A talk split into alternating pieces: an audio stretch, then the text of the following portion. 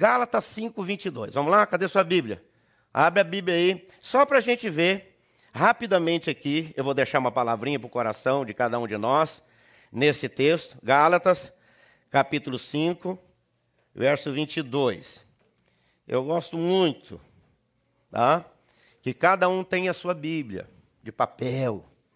Ô, gente, eu já falei isso para vocês, vou repetir. Ó, alguém disse para mim, eu gosto tanto do jeito que o pastor Hernandes segura a Bíblia. Até o jeito de segurar a Bíblia demonstra um amor intenso para com o Senhor. O que, que diz então Gálatas, capítulo 5? Bom, só dar uma pinceladinha. Primeiro, Gálatas é uma carta escrita pelo apóstolo Paulo, você sabe disso? Por isso, eu sempre tenho dito aqui: cuidado quando você vai anunciar, quando a gente vai enunciar ou anunciar os livros da Bíblia. Pessoas dizem assim: ah, a carta de Gálatas. Gente, Gálatas não escreveu carta nenhuma. Quem escreveu foi Paulo. Quando não tem o, o, o, escritor, tem o autor. Carta aos Hebreus. Quem foi que escreveu? Quem me souber, conta para mim. Tá certo? Ah, foi Paulo. Ah, foi não sei quem. Ah, foi isso, aquilo. Ó, deixa eu dizer para você. Quando não tem, não tem. Tem, nós avisamos. Está escrito. Então, sempre que você for anunciar, procure fazer com esse. Ah, vamos ler o primeiro livro de Samuel. Né? Entendeu? Sempre enunciando como está lá na Bíblia. Carta de Paulo aos Efésios, carta de Paulo aos Coríntios, carta de Pedro, é diferente. Então, Paulo escreve essa carta. Essa, segundo os historiadores, segundo os pesquisadores, os teólogos, é a primeira carta que Paulo escreveu. Paulo estava fazendo viagem missionária lá em, em Atos 15, você vai ver isso, e é a primeira carta que ele escreve, e ele escreve aos Gálatas, ou seja, tinha várias igrejas ali naquela região. E eles faziam assim, mais ou menos como o pastor ensinou para a gente lá no retiro, falou para a gente lá, né?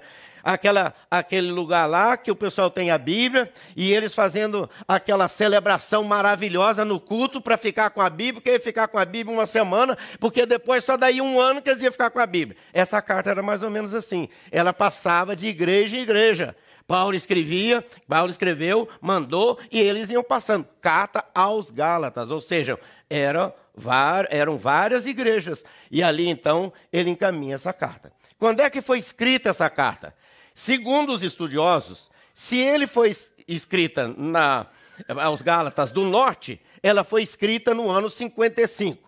Se ela foi escrita para os Gálatas do Sul, ela foi escrita no ano 49. Não se tem a data exata mas sabe-se que ou é 49 ou é 55 na era cristã. Ou seja, então Paulo escreve essa carta para quê? Para dirimir dúvidas que estavam acontecendo nas igrejas. Ele passou, fundou a igreja, anunciou o evangelho, pregou a palavra, e aí começaram as pessoas a entrar por lá e ensinar: olha, é, o que Paulo está pregando aqui é um judaizante melhorado. Não é o Cristo crucificado, ressurreto e vivo. E aí então Paulo escreve essa carta. E é uma carta viva, dinâmica, atuante, bombástica e bota gente para cima e para o alto para poder seguir o Senhor Jesus. Aí no capítulo 5, ele vai falar sobre andai no espírito. Aí ele vai falar sobre que nós somos guiados pelo Espírito Santo. E aí ele vai dizer: agora vamos fazer um contraste de quem anda na carne, quem vive na carne e quem anda no Espírito Santo. E quais são as obras da carne? Estão lá. É uma lista desse tamanho assim.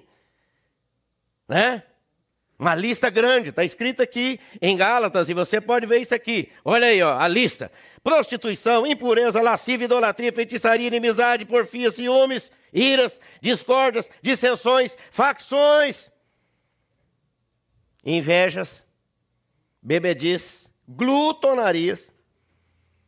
Eva, quando falou desse assunto glutonaria, um menino depois procurou ela e falou: Tia, eu não sabia que glutonaria é comer demais, então já vou regular a minha comida. É pecado, exatamente. Obras da carne. E sabe quem, sabe quem pratica essas obras da carne? É quem vive na carne. Ou seja, não está no espírito. Ele está vivendo naquilo que é carnal, mundano, pecaminoso, aquilo que leva para a morte, para o inferno. E Paulo fala isso aqui. Ele vai dizer exatamente isso. Glutonarias contra essas coisas, a respeito das quais eu vos declaro, é, como já outrora vos preveni, que não herdarão o reino aqueles que tais coisas praticam. Ele já definiu a vida. Está definida aqui, gente. E aí, se você for dissecar o que é glutonaria, o que é feitiçaria, o que é prostituição, prostituição, por exemplo, pega tudo da área, meus irmãos. A palavra grega aqui para prostituição pega tudo e um pouco mais.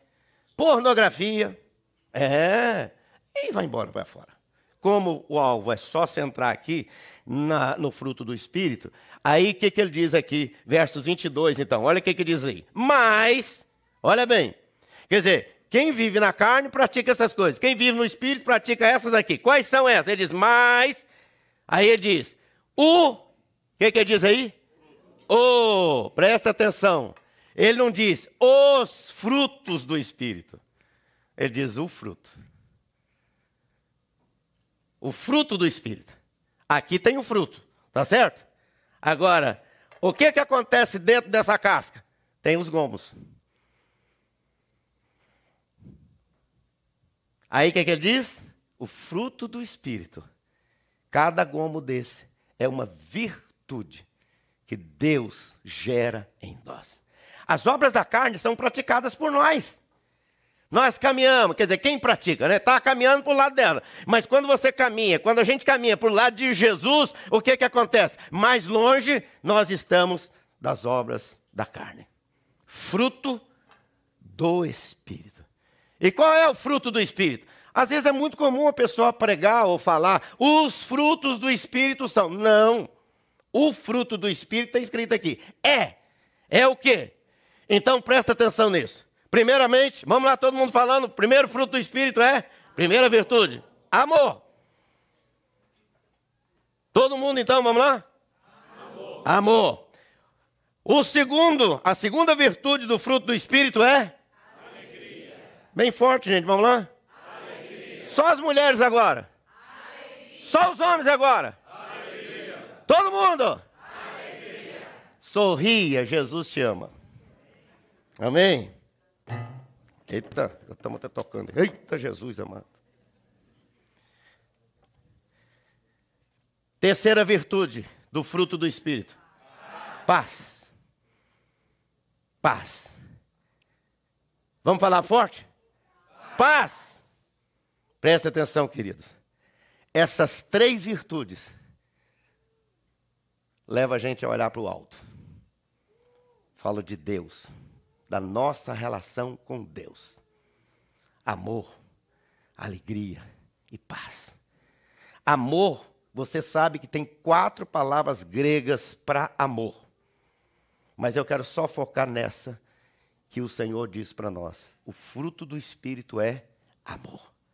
Ágape é o amor de Deus. E esse amor de Deus nos leva a nos amar e amar os outros. É o amor de Deus. Porque Deus amou o mundo de tal maneira que deu o seu Filho unigênito para que todo aquele que nele crê não pereça, mas tenha a vida eterna. Segundo é alegria. Sabe o que é a palavra grega para alegria? Cadê a Caris? Está aqui? Tem uma irmãzinha aqui da igreja, está lá em cima? Caris está lá em cima. Alegria é a palavra grega caris. Que alegria é essa? É a manifestação interna do Espírito Santo que gera tudo isso no nosso coração para o louvor da sua glória. Muito bem, isso então é a parte de Deus. Segunda coisa, ou seja, nossa virtude com relação a Deus. Segunda coisa que ele ensina para a gente aí. Primeiro, vamos lá. É aquilo que eu falei agora mesmo. Longanimidade. Segunda virtude, ou a, a quarta, né? Benignidade. Benignidade. Bondade. Bondade. Essas três virtudes se referem à nossa relação com o próximo. Vamos ser longânimos com as pessoas. Vamos ser benignos e vamos ser bondosos uns com os outros. No falar, no se referir com a pessoa, benignos. Amém? E a terceira parte aqui. Fidelidade. Próximo. Mansidão. E o outro? Domínio próprio. Isso se refere, sabe o quê? Aqui dentro. Presta atenção. Três lições. Três. Primeiro, olhando para Deus, olhando para o próximo e olhando para dentro de nós. Fidelidade. Temos que ser fiéis ao Senhor, fiéis ao próximo, fiéis às leis, fiéis, fiéis, fiéis à igreja. Tem gente que não tem raízes, gente. Se você não tem raiz religiosa, pega uma árvore e começa a tirar ela, um, planta ela aqui, amanhã você muda para outro lado, muda para outro lado. Sabe o que vai acontecer? Ela não vai dar fruto. Pode entrar aí, benção. Ela não vai dar fruto. Tá certo?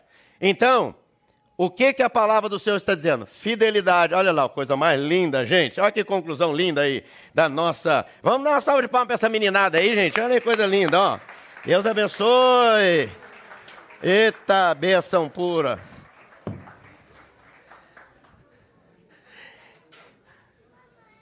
Então, queridos, enquanto eles vão se colocando aqui, pode vir aqui na frente.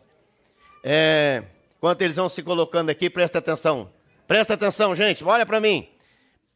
As tias cuidando das crianças aqui. Enquanto eles vão colocando, olha para mim aqui. Não desfoque, não. Presta atenção nisso. Então, o fruto do Espírito é, presta atenção. Olha lá, ó amor, alegria, paz. Isso se refere a Deus. Segunda coisa, então, é longanimidade, benignidade e bondade. E terceiro, então, isso se refere ao próximo. E agora, fidelidade, mansidão e domínio próprio para dentro de nós. Então, olhar para cima, olhar para fora e olhar para dentro. E você sabe o fruto do Espírito. Amém, gente? Então dá lá, agora a nossa turma aqui que vai dar sequência.